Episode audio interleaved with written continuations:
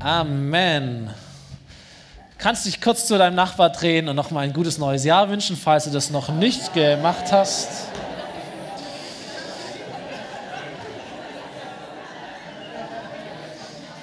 Sehr, sehr schön. Manche geben sich Küsse, das kannst du auch machen.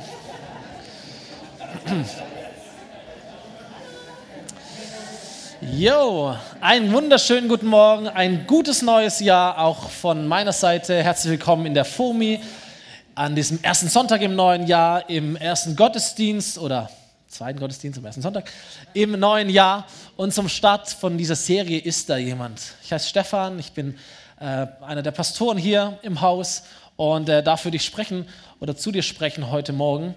Und äh, wir haben vorher im Countdown diesen Song gehört, Adel Tawil. Wir mussten gar nicht so viel Geld zahlen dafür, dass er das macht für uns. Und doch nett, kauft, kauft das Lied vielleicht als Dankeschön. Ähm, und, und haben gehört von dieser Frage, ist da jemand? Vielleicht eine Frage, die, die du dir schon gestellt hast, vielleicht in ganz unterschiedlichen Versionen dir schon gestellt hast. Ähm, bist daheim, ganz allein, auf einmal knarzt an der Tür und du schrichst so kurz und sagst, ist da jemand? Ist da jemand? Äh, kommst vom Einkaufen nach Hause, deine Taschen sind voll beladen, du machst die Tür irgendwie so mit dem Schuh auf und rufst rein, ist jemand da? Kann mir jemand helfen? Hörst du nie was? Oder du bist irgendwie, äh, du hast einen Unfall, ja, schlimme Sache, du fällst irgendwie, ich bin die Woche vom Rad gefahren, äh, vom Rad gefallen, weil es so glatt war. Und dann so, ah, ist hier jemand da? Kann mir jemand helfen? Mir tut's weh. Weiß ich nicht. Verschiedene Fragen, ist da jemand? Rufst irgendjemand an, da meldet sich niemand. Hallo, ist jemand da? Ist da jemand? Ist da jemand? Ist da jemand? Es gibt eine Version dieser Frage, über die wir sprechen wollen, die ist sehr, sehr, sehr leise. Die ist in deinem Herzen drin. Das ist die Frage nach Gott. Ist da jemand? Gibt es da jemand? Wenn ja, wie viele? Wenn ja, wie sieht er aus? Wenn ja, wie, wie komme ich zu ihm? Kommt er mir entgegen? Muss ich? Muss er? Wie finde ich diesen Gott? Ist da jemand? Ähm, es gibt einen, einen Mathematiker, oder den gab es, Blaise Pascal, 17. Jahrhundert, einer der klügsten Wissenschaftler, die diese Erde gekannt hat. Er hat die Wahrscheinlichkeitsrechnung entdeckt. Wer weiß, wie die geht? Mathe 9. Klasse, so viel weiß ich noch. Arg viel mehr weiß ich nicht mehr. Aber er hat diese Wahrscheinlichkeitsrechnung genommen und hat sie auf Gott projiziert und hat gesagt, es gibt ja eine 50-prozentige Wahrscheinlichkeit, ob es Gott gibt oder nicht, oder? Entweder ja oder nein. Und er meinte, es ist eigentlich logisch, nachvollziehbar und wichtig, gut, wahrscheinlich an Gott zu glauben. Weil wenn es Gott gibt und du glaubst an ihn, hast du Checkpot. Wenn, es Gott, äh, wenn du an Gott glaubst und es gibt ihn nicht, dann hast du nicht gewonnen, aber du hast auch nichts verloren. Wenn du nicht an Gott glaubst und es gibt ihn auch nicht, dann hast du weder gewonnen noch verloren. Aber wenn du nicht an Gott glaubst und es gibt ihn dann doch, dann hast du alles verloren. Und so sagt er, eigentlich ist es sinnvoll, an Gott zu glauben, weil du kannst alles gewinnen und eigentlich nichts verlieren. Soweit die Mathematik. Ähm, jetzt glaube ich persönlich nicht an Gott, weil äh, Blaise Pascal das sagt oder weil das so wahrscheinlich ist, sondern ich glaube an Gott, weil ich es in meinem Leben erfahren habe, dass das, was die Bibel mir von ihm berichtet, ähm, wahr ist und erfahrbar ist. Die Bibel sagt uns nämlich, dass es einen Gott gibt, dessen Wunsch von dir gefunden zu werden viel größer ist als dein Wunsch, ihn zu finden. Das ist schon mal eine spannende Sache. Und du findest das vorne und hinten in der Bibel. Es gibt zwei Teile, ein altes und ein neues Testament. Im Alten Testament spricht Gott über einen Mann namens Jeremia zu den Menschen und sagt, wenn ihr zu mir ruft und wenn ihr kommt und zu mir betet, dann will ich euch erhören. Und wenn ihr mich sucht, werdet ihr mich finden. Wenn ihr von ganzem Herzen nach mir fragt, will ich mich von euch finden lassen, das verspreche ich, der Herr. Sein Versprechen Gottes, dass er sich finden lässt, wenn wir ihn suchen. Im Neuen Testament, Jakobusbuch, Kapitel 4, Vers 8, heißt es, kommt zu Gott und Gott wird euch entgegenkommen. Kommt zu Gott, mach einen Schritt auf Gott zu und entdecke, dass er schon lange dabei ist, dir entgegenzukommen. Schritte zu gehen. Ich mag dieses Bild einer Reise, wenn man über das Leben spricht. Das Leben ist wie eine Reise. Es gibt einen Startpunkt, es gibt einen Endpunkt. Ich wünsche dir, dass es ein Ziel gibt und nicht nur einen Endpunkt in deinem Leben. Und auf dieser Reise in unserem Leben, da gibt es Abschnitte, die sind geradeaus, die sind beleuchtet, die sind hell, du weißt, was auf dich zukommt, du kannst Pläne machen. Aber es gibt auch Abschnitte in unserem Leben, die sind sehr kurvig, stimmt's? Da gibt es hoch und da geht es runter und es ist vielleicht dunkel und es ist glatt und du siehst nicht so richtig viel, du fährst auf Sicht, du lebst auf Sicht. Kennst du das? Und du musst viele Entscheidungen treffen in relativ kurzer Zeit. Und da gibt es in unserem Leben etwas, das uns antreibt, so wie der Sprit das Auto antreibt. Etwas, das uns leben lassen will, etwas, das uns leben lässt, etwas, das uns auch den Weg zeigt, wie Leitplanken, Werte, nach denen wir uns ausrichten, andere Menschen, Überzeugungen, vielleicht ein Glaube, irgendetwas, das uns zeigt, wie man leben soll. Und auf jeder Reise gibt es, gibt es Hinweise, gibt es Schilder, auf denen steht, wo du fahren solltest oder wo du nicht fahren solltest, damit du an das Ziel ankommst. Manche sind sehr groß, manche sind klein. Und vielleicht kennt ihr noch diese Piratenfilme, wo es diese Schatzkarten gab, irgendwo in der Flasche drin. Und du hast gar keinen Weg gesehen, sondern du hast nur so Hinweise gehabt, so Landschaftsmerkmale. Du musst es interpretieren. Was heißt das jetzt? Kennst du jemand? Was heißt das jetzt? Wo, wo führt denn der Weg hin? Wonach muss ich denn Ausschau halten, damit ich vorwärts komme? Und ich glaube, jeder Mensch, bewusst oder unbewusst, ist auf einer Reise zu Gott hin. Selbst Menschen, die sagen, ich glaube gar nicht an einen Gott, äh, ich stelle mir vielleicht die Frage, ist da jemand? Ich, ich glaube, wir sind auf einer Reise zu Gott hin. Und auf dieser Reise ist es wichtig, dass wir Gefühle, Fragen, Lebenssituationen interpretieren als Hinweise, wie wir Gott finden können. Wir nennen sie in diesen nächsten Wochen die Wachmacher, die Aha-Effekte. Etwas, das in deinem Leben da ist, das gar nicht neu hineinkommt, sondern das in deinem Leben da ist, aber du interpretierst plötzlich es als etwas, das vielleicht von Gott kommt dass eine Botschaft von Gott an dich ist und sagt, hey, wach auf. Ist da jemand? Ich bin da. Äh, und parallel laden wir dich zu einer Mutprobe ein, die sehr, sehr unseriös klingt. Du musst kaum etwas einsetzen, aber du kannst alles gewinnen. Es ist, ist jemand interessiert? Äh, es ist etwas, ähm, das, ähm, das etwas sehr, sehr Einfaches ist ein, ein Gebet, etwas, das Millionen von Menschen schon gesprochen haben in ihrem Leben und es immer wieder tun, wenn sie Gott finden wollen. Es ist ein Gebet, das heißt, Gott, wenn es dich gibt, dann zeig dich mir. Gott, wenn es dich gibt, dann zeig dich mir. Und diese Serie geht fünf Sonntage, 30 Tage, ein Monat und die Challenge ist, dieses Gebet zu deinem täglichen Spruch zu machen, zu deinem täglichen Gebet zu machen. Gott, wenn es dich gibt, dann zeig dich mir. Und zu schauen, ob da nicht Hinweisschilder kommen, ob da nicht etwas da ist, das du anders interpretieren kannst und es dich hinführt zu einem Gott, der schon lange da ist. So, wir sind alle auf einer Reise. Wir haben alle ein Leben, wir haben alle eine Geschichte. Ich glaube, das ist der Grund, warum Jesus so viele Geschichten erzählt wenn du Jesus ein bisschen näher kennst und liest, was er so gesagt hat, du entdeckst, dass er ständig am Geschichten erzählen ist. Beispiele, Gleichnisse, um etwas zu verdeutlichen. Viele von denen, die er erzählt hat, sind in der Bibel gelandet und einige von denen sind weltberühmt geworden. Und wir werden das berühmteste all dieser Geschichten werden wir anschauen die nächsten Wochen. Und diese Geschichte geht folgendermaßen. Ein Mann, so fängt die Geschichte an, ein Mann hatte zwei Söhne. Der Jüngere sagte zu ihm, Vater, gib mir den Anteil am Erbe, der mir zusteht. Da teilte der Vater das Vermögen unter die beiden auf und wenige Tage später hatte der jüngere Sohn seinen ganzen Anteil verkauft und zog mit dem Erlös in ein fernes Land. Dort lebte er in Saus und Braus und brachte sein Vermögen durch. Als er alles aufgebraucht hatte, wurde jenes Land von einer großen Hungersnot heimgesucht und da geriet auch er in Schwierigkeiten. In seiner Not wandte er sich an einen Bürger des Landes und dieser schickte ihn zum Schweinehüten auf seine Felder. Er wäre froh gewesen, wenn er seinen Hunger mit den Schoten, die die Schweine fraßen, hätte stillen dürfen. Doch selbst davon wollte ihm keiner etwas geben. Jetzt kam er zur Besinnung und er sagte sich, wie viele Tagelöhne hat mein Vater und alle haben mehr als genug zu essen. Ich dagegen komme hier um vor Hunger. Ich will mich aufmachen und zu meinem Vater gehen und zu ihm sagen, Vater, ich habe mich gegen den Himmel und gegen dich versündigt. Ich bin es nicht mehr wert, dein Sohn genannt zu werden, aber mache mich zu einem deiner Tagelöhner. Und so machte er sich auf den Weg zu seinem Vater. Dieser sah ihn schon von weitem kommen und voller Mitleid lief er ihm entgegen, fiel ihm um den Hals und küsste ihn. Vater, sagte der Sohn zu ihm, ich habe mich gegen den Himmel und gegen dich versündigt. Ich bin es nicht mehr wert, dein Sohn genannt zu werden. Doch der Vater befahl seinen Dienern, schnell, hol das beste Gewand und zieht es ihm an, steckt ihm einen Ring an den Finger, bringt ihm ein paar Sandalen und holt das Mastkalb und schlachtet es. Wir wollen ein Fest feiern und wir wollen fröhlich sein. Denn mein Sohn war tot und nun lebt er wieder. Er war verloren und nun ist er wieder gefunden. Und sie begannen zu feiern. Coole Geschichte, oder?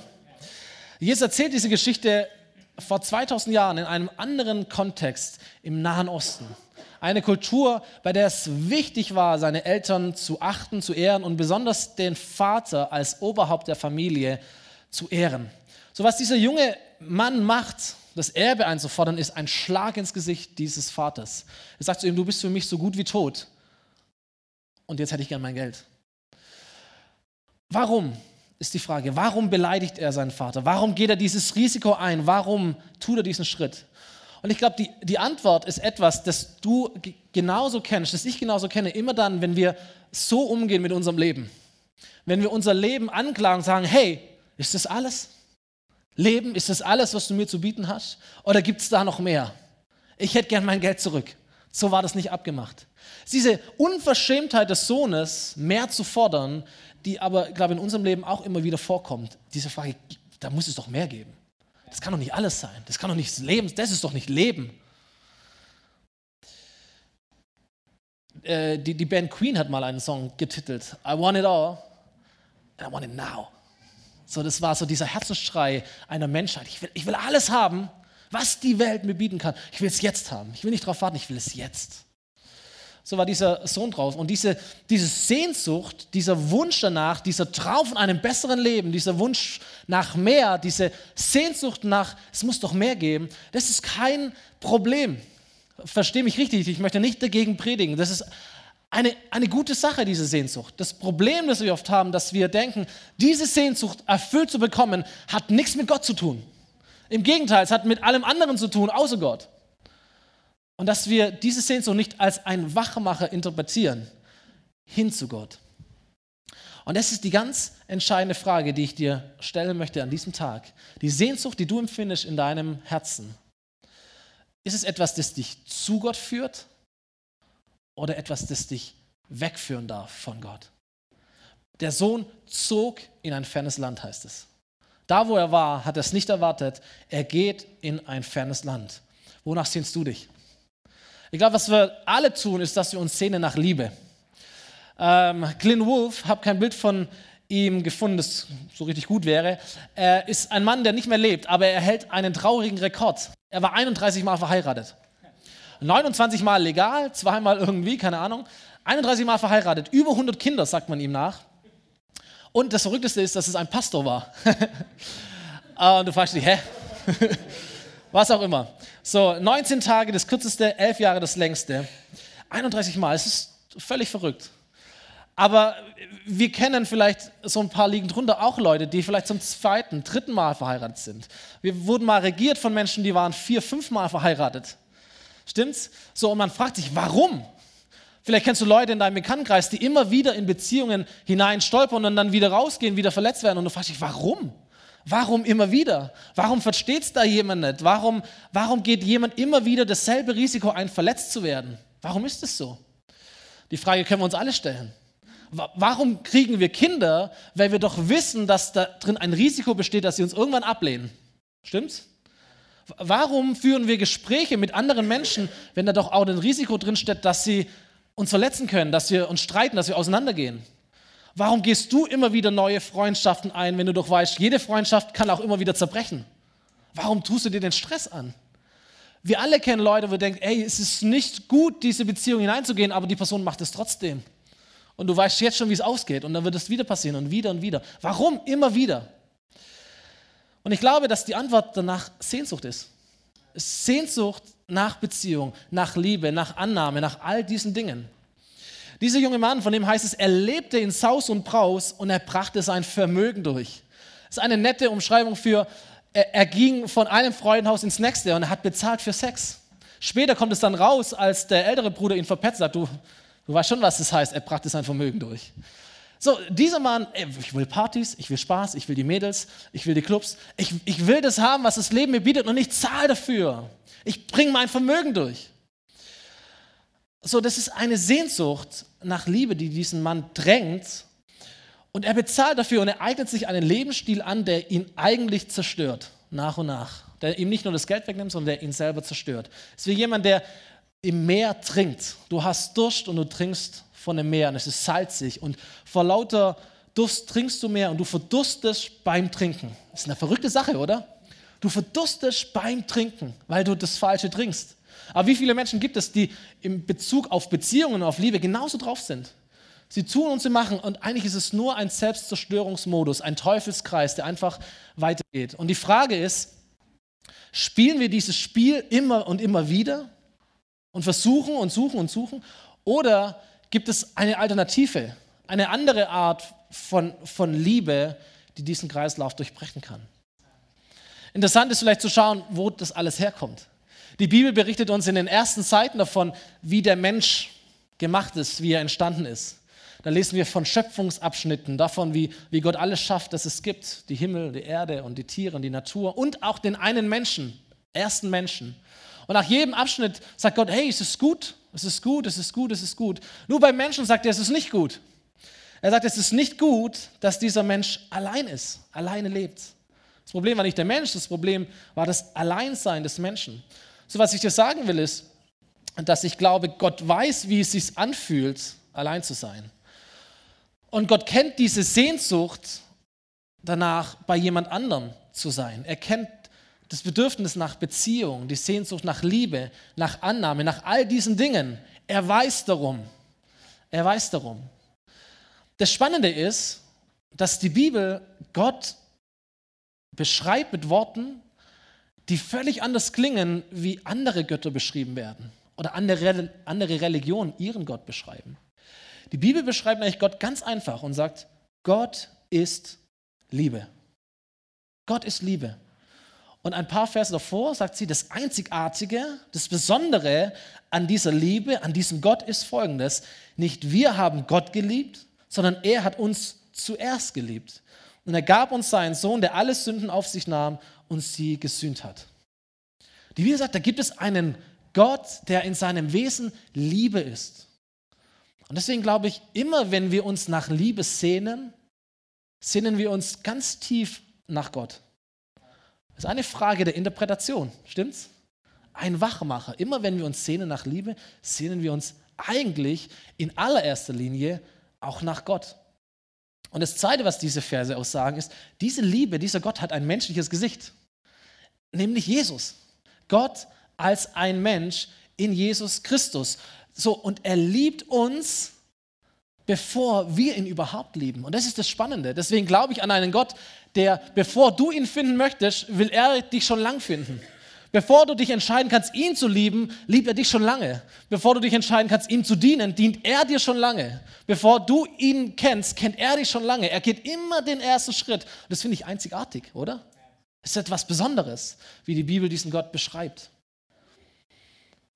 Es gibt eine zweite Sehnsucht in unserem Leben. Es ist die Sehnsucht nach einer Bestimmung, nach einem Ziel im Leben. Meine Kinder sind ähm, sieben, drei und eins. Und wer Kinder in dem Alter hat, oder vielleicht erinnerst du dich an dich selber, das ist so dieses Alter, wo man langsam anfängt, sich vorzustellen, was man mal werden will. Und dann fangen die Kinder an, Feuerwehrmann zu spielen oder Krankenschwester oder Arzt oder äh, was weiß ich was, gibt es alles, Bergsteiger oder sowas. Äh, so richtig tolle Dinge. Und man könnte sich fragen, woher kommt eigentlich diese Sehnsucht, etwas zu werden im Leben? Weil das Abnormale ist doch, wenn Menschen einfach nichts werden in ihrem Leben. Solche Leute gibt es ja auch. Aber es ist die Ausnahme oder die Regel ist, dass wir danach streben, irgendetwas zu sein, oder? Irgendetwas zu werden, irgendetwas zu bewegen auf dieser Welt und diese Welt zu verändern. Da ist eine Sehnsucht, etwas, das in uns drinsteckt, nach einer Bestimmung, nach einem Platz im Leben, nach einem Ziel, nach einem, einem, einem Ort, wo man weiß, da bin ich richtig, dafür bin ich gemacht worden, dafür bin ich auf dieser Welt. Ich denke, ja, das stimmt. Wenn wir uns aber ehrlich gegenüberstehen, finden wir uns viel zu oft nicht an diesem Ort, wo es sich so anfühlt, sondern wir, wir sind in diesem Hamsterrad. Stimmt's? Und wir stehen jeden Morgen äh, im gleichen Bett auf und gehen äh, auf dem gleichen Weg zur Arbeit und treffen dort die gleichen Kollegen und den gleichen Chef und tun das Gleiche, haben die gleichen Hobbys, den gleichen Spaß, die gleichen Ärger, gehen nach Hause, essen mit der gleichen Frau und den gleichen Kindern und gehen in das gleiche Bett wieder und schlafen und stehen am nächsten Morgen wieder auf, arbeiten, essen, schlafen. Stimmt's? So, das ist dieses Hamsterrad. Wir machen immer so dasselbe, diese Routine. Und wir fragen uns, ey, muss es doch mehr geben? Oder? Da muss es doch mehr geben, das kann doch nicht alles sein. Ich glaube, dass dieser junge Mann so ge ge gedacht hat sagt, Vater, bei dir ist schon gut. Ich habe zu essen und alles Mögliche, ist cool. Aber mein ganzes Leben lang in diesem Kaff, an diesem Hof, mit dir, mit meinem Bruder, mit meiner Mutter, keine Ahnung. Boah, es muss doch mehr geben.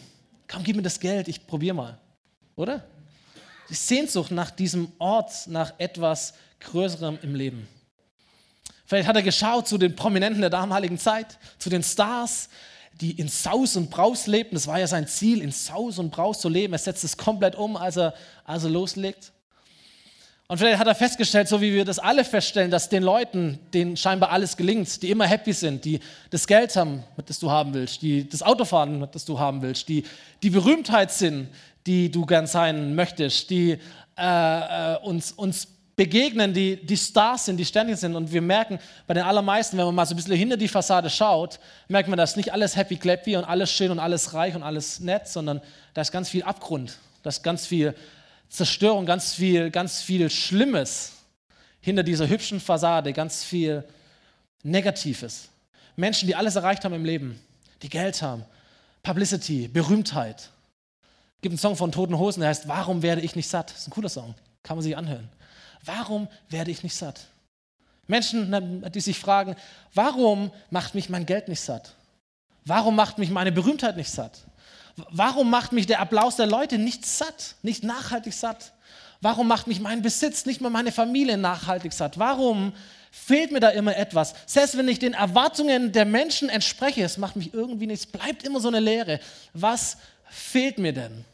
Und so ging es diesem jungen Mann auch, dass er alles hatte und dann aber abgestützt ist, bei den Schweinen landet. Heute wäre er im Dschungelcamp. Keine Ahnung was. Und denkst, hey, Moment mal, du hast alles gehabt, aber irgendwie das war es auch nicht. Seine Sehnsucht. Jeremia hat wir vorher schon angesprochen. Zu diesem Mann spricht Gott ganz am Anfang seines, seines Lebens und er sagt zu ihm, und vielleicht sagt es zu dir auch, ich habe dich schon gekannt, ehe, dich, ehe ich dich im Mutterleib bildete und ehe du geboren wurdest, habe ich dich erwählt, um mir allein zu dienen. Und wieder gehen wir die Spanne im Neuen Testament, Epheserbrief. Wir sind, du bist Gottes Meisterwerk durch Jesus Christus neu geschaffen, um Gutes zu tun. Und damit erfüllen wir nun, was Gott schon im Voraus für uns vorbereitet hat. Ob du an Gott glaubst oder nicht, aber ich finde, es ist eine coole Vorstellung. Stimmt's? Wow, wenn das wahr wäre. Überleg mal, da kennt dich jemand, bevor du irgendjemand kennst. Da sieht dich jemand, bevor du Augen hast zu sehen. Da denkt jemand über dich nach, bevor du den allerersten Gedanken deines Lebens überhaupt machen kannst. Da hat jemand schon einen Plan, da wählt dich jemand schon für eine Aufgabe aus, ohne dass du überhaupt schon auf dieser Welt bist.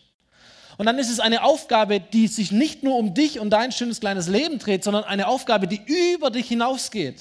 Und wenn wir ehrlich sind, ist es das, was wir eigentlich danach streben. Wir wollen nämlich nicht nur unser kleines Leben irgendwie hinkriegen, 80 Jahre bis zum Schluss, sondern wir wollen eigentlich etwas bewegen, einer Sache dienen, die größer ist als wir, die auch bleibt, wenn wir schon weggegangen sind.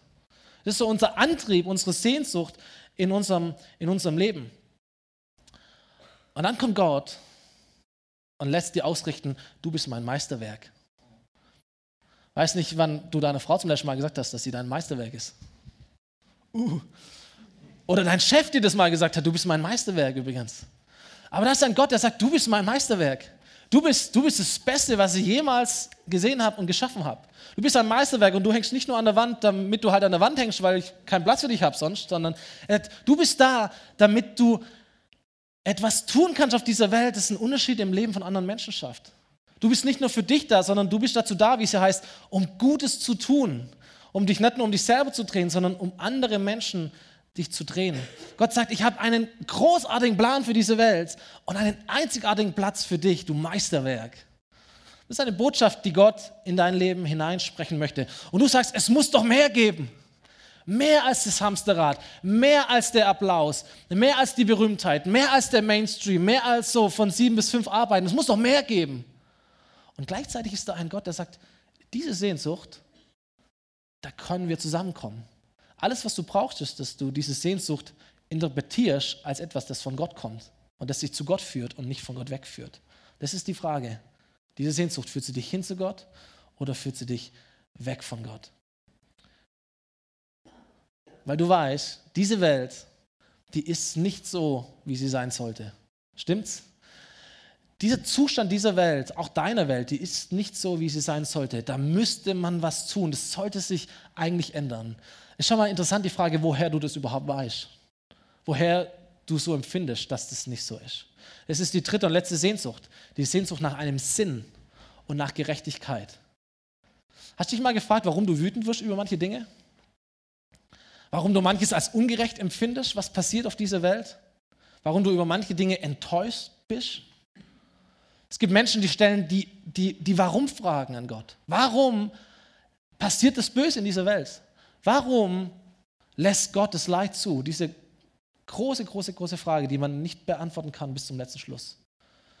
Die Frage ist aber, warum stellst du oder warum stellen Menschen diese Frage überhaupt?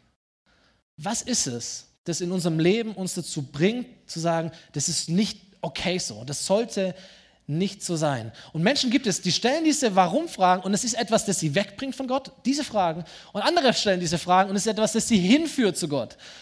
Der Unterschied ist nur die Interpretation. Es passiert Böses, also gibt es keinen Gott, oder es passiert Böses, dann muss es doch einen Gott geben, dann muss man doch etwas dagegen tun, dann muss es doch eine Macht geben, die größer ist als all das, was Menschen tun können. Dieser Junge in der Geschichte, der endet ja ziemlich im Schlamassel. Stimmt's? So, die Hungersnot kommt, er ist in diesem fernen Land und er findet sich bei den Schweinen wieder. Kein Essen, kein Geld, schlechtes Karma, keine Ahnung. Irgendwie findet er sich wieder an einem Ort, wo er eigentlich sein, nicht sein sollte und nicht sein wollte. Und er könnte sich vielleicht fragen, vielleicht hat er sich auch gefragt, warum ich? Warum muss es ausgerechnet mir passieren? Warum lässt Gott das zu? Warum bin ich da, wo ich bin? Das ist nicht fair, das ist nicht gerecht. Okay, ich habe ja, ich habe meine Geschichte, warum ich hier bin, aber trotzdem, es ist nicht fair, es ist nicht gut. So, man kann nicht alles Leid erklären und man kann auch nicht jede Warum-Frage beantworten. Aber man kann vielleicht verstehen, dass das meiste Schlimme, was auf dieser Welt passiert, etwas ist, das von Menschen gemacht wird und nicht von Gott gemacht wird. Und wir haben gelesen oder gehört vorher von Schöpfung und wie Gott alles gut bilanziert und sagt, es ist alles gut. Aber wenn wir da ein paar Seiten weiter, weiterblättern und merken, wie das, wie das Böse langsam in diese Welt hineinkommt, dann merken wir, dass Gott den Menschen geschaffen hat mit etwas, das für uns alle total selbstverständlich ist. Einen freien Willen. Dass du tun und lassen kannst, was du möchtest. Und Gott fand es gut so. So wie dieser Vater diesen Sohn gelassen hat und sagt, hey, ich, es ist deine Entscheidung, du kannst dein Geld haben, du kannst hier weggehen. Es ist dein Leben. Du triffst die Entscheidungen, aber da gibt es immer auch Konsequenzen von jeder Entscheidung. Und so merken wir, wie auf dieser Welt so vieles passiert, was durch Entscheidungen von Menschen herkommt, die nicht unbedingt dementsprechend, was Gott will. Missbrauch, Kriminalität, Kriege, bis hin zum Klimawandel. Ein menschengemachter, sagen wir. Ich habe noch niemanden gesagt, es ist ein gottgemachter Klimawandel, sondern ein menschengemachter Klimawandel. Eine Folge unserer Entscheidungen. Und da fragst du dich, ja, von mir aus, aber warum greift er denn da nicht ein? Warum macht er denn da nichts dagegen? Und ich möchte sagen, ich glaube, er tut eine Menge dagegen, oder? Es gibt doch unzählige Menschen, Gruppen, Organisationen, Hilfsorganisationen, gemeinnützige Initiativen, einzelne Menschen, Kirchen. Warum führt Menschen, äh, warum führt Gott denn Menschen nicht zurück zu ihm, wenn das die Lösung ist? Und tut er das nicht genau in diesem Moment? Tut er es nicht zum Beispiel durch eine Kirche hier, die sich aufmacht, sagen, ey, wir wollen Menschen erzählen von diesem Gott, wie man zurück zu ihm finden kann, wie man Hinweisen folgen kann, wie man einen guten Willen für das Leben entdecken kann. Ja, wir können es viel besser machen. Das stimmt. Aber dazu brauche ich dich. Dazu brauche ich dich. Und, und da schließt sich der Kreis deiner Bestimmung und auch der Kreis deiner Sehnsucht nach Sinn und Gerechtigkeit. Ist doch spannend. Der, der Grund, warum wir das so empfinden, warum wir Ungerechtigkeit empfinden, warum wir Negatives empfinden, warum uns das alles so aufregt und auffühlt, ist doch, dass wir tief in uns wissen, es sollte nicht so sein. Im 21. Jahrhundert sollten, oder überhaupt, Kinder sollten nicht wegen Hunger sterben. Stimmt's? Das ist die Frage, warum das so ist eigentlich. Wer sagt denn, dass das so ist? Frauen sollten nicht benachteiligt werden. Menschen sollten nicht an einem Krebs sterben. Menschen sollten nicht sterben, ohne ihren Frieden mit Gott gemacht zu haben. Wo, woher kommt denn dieses Empfinden? Also ist es nicht eine Sehnsucht nach einer Gerechtigkeit, wo du weißt, ich, es ist nicht richtig so. Es ist nicht richtig so. Aber es ist eine, es ist eine Sehnsucht, wo du entscheidest, führt sie die weg von Gott zu anderen Dingen, zu anderen Antworten, zu anderen Lösungen? Oder führt sie dich hin zu Gott? Was ich dir sagen möchte, ist, dass Gott das Leid nicht unbekannt ist. Hier vorne steht ein Kreuz. Und an einem solchen, vielleicht größeren Kreuz, ist vor 2000 Jahren Jesus gestorben. So, wenn es jemand gibt, der Leid kennt, dann ist es Jesus. Und dann ist es Gott. Und dass Jesus stirbt an einem Kreuz, das beantwortet nicht die Frage nach dem Leid in dieser Welt.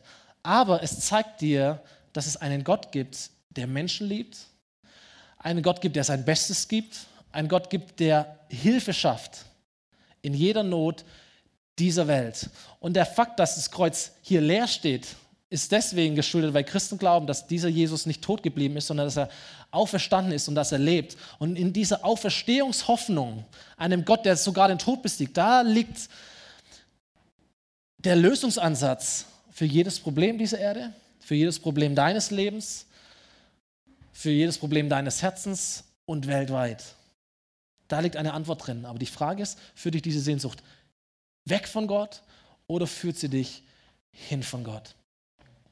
Bevor wir zum Schluss kommen, möchten wir die Geschichte hören einer jungen Frau, ähm, Rebecca, die da ist, die von ihrer Sehnsucht erzählt, die sie hatte oder auch immer noch hat, ihrem Weg ohne Gott und mit Gott. Heißt sie herzlich willkommen mit einem Applaus.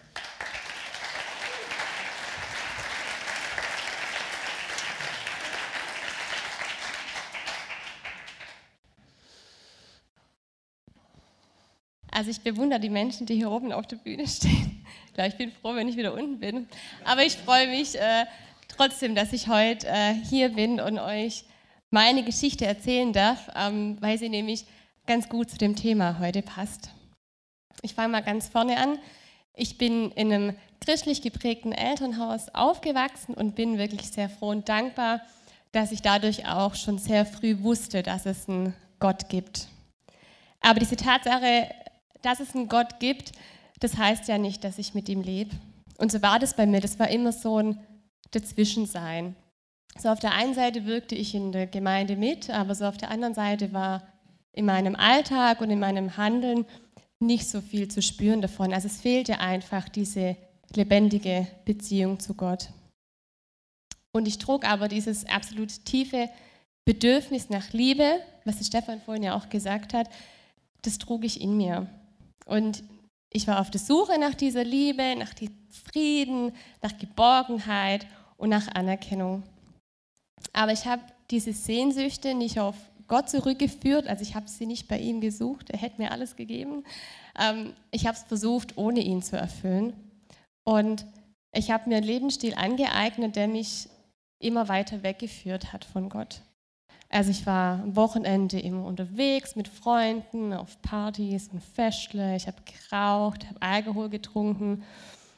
Es fiel mir ganz arg schwer, mich irgendwie so anzunehmen, wie ich bin. Also ich habe, äh, es war mir ganz arg wichtig, wie wirke ich nach außen, äh, was denken die anderen über mich und habe dann demzufolge äh, Anerkennung und Annahme und Bestätigung dann auch bei anderen Menschen gesucht. Es war dann auch so, dass ich ähm, ganz arg meinen Fokus so auf die Themen Ernährung und Sport gerichtet habe und da auch eine ziemlich, ja, leider ungesunde Richtung dann auch eingeschlagen hatte.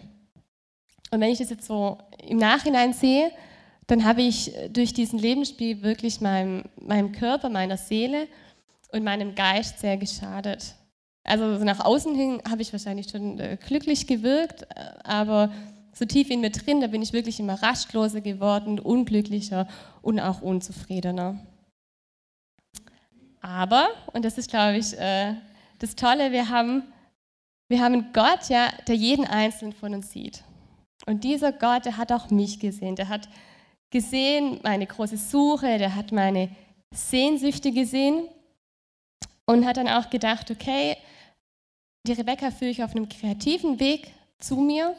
Und Gott hat mich da zu einem Tanzkurs geführt, wo ich jemanden kennengelernt habe, der voll und ganz für Jesus brennt. Und dadurch habe ich dann auch den Weg ähm, zu Gott gefunden. Und Gott hat da, glaube ich, eine riesen Party im Himmel gemacht. Und wie es der Dom ja vorhin gesagt hat, äh, ich glaube, er hat mega gejubelt. Und ich habe mitgefeiert und mitgejubelt. Mhm. Ähm, weil nämlich durch diese bewusste Entscheidung auch für Jesus endlich diese große Suche nach diesem Meer und diese Suche, so, wie, wie kann ich diese, meine Sehnsüchte stillen, nämlich ähm, ein Ende hatte. Und ich jetzt einfach auch hier stehen kann und mit voller Überzeugung auch sagen kann, ja, es gibt da jemand. Mhm. Es gibt da jemand, der mich sieht. Es gibt jemand, der mich liebt. Und es gibt da jemand, der mit offenen Armen dasteht und sich nichts sehnlicher wünscht, als dass wir zu ihm den Weg zurückfinden. Und Jesu Worte aus dem Johannesevangelium, finde ich, die passen da auch echt sehr gut dazu. Da sagt nämlich Jesus, ja, meinen Frieden gebe ich euch.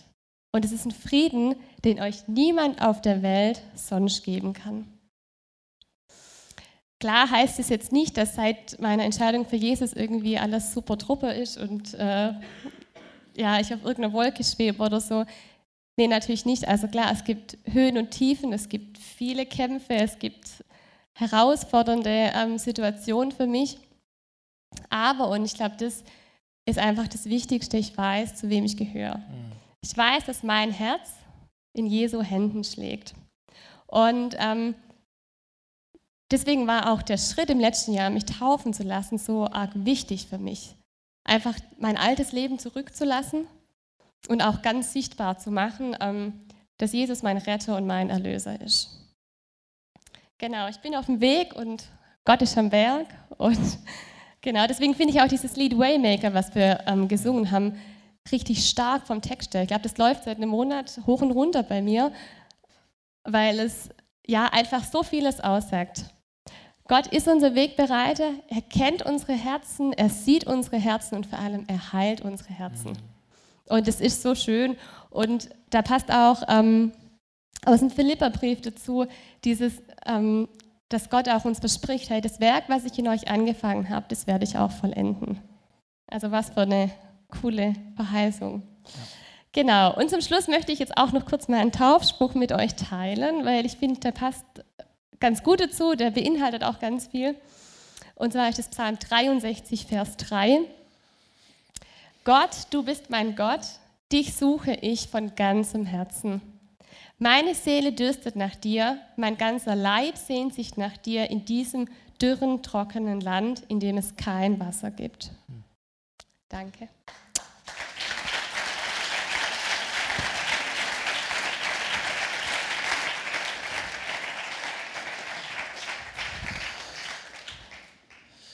Gut, wir kommen zum Schluss und die Frage, die ich dir stellen möchte, das war die Geschichte dieses Sohnes, das ist die Geschichte von Rebekka.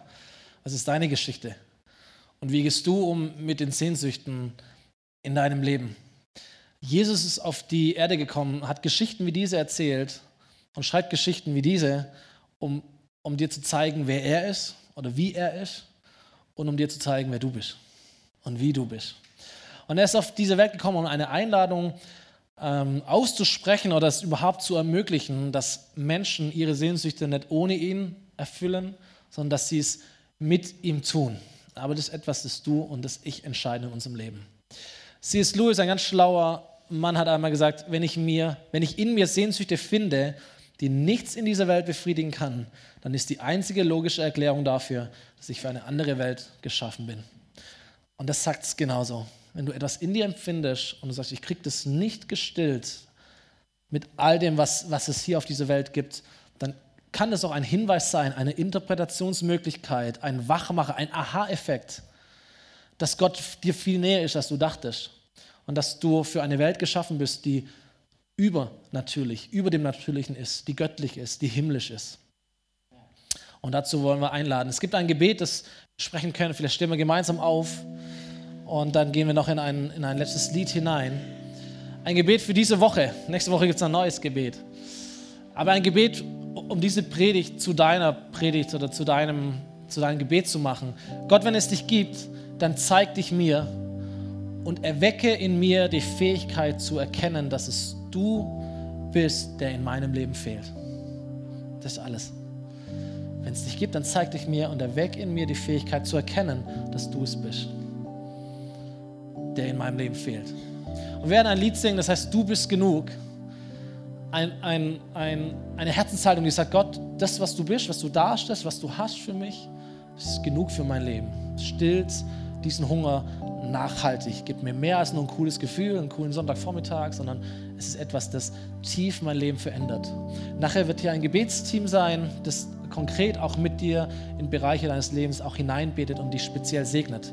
Aber jetzt diesen allgemeinen Impuls, dass du dieses Lied nimmst und dass du dein Gebet sprichst, vielleicht anders formuliert, aber dass du zu Gott kommst, so wie du bist und sagst, Gott, wenn es dich gibt, zeig dich mir und hilf mir zu erkennen, dass du es bist, den ich brauche und der mir fehlt. Amen.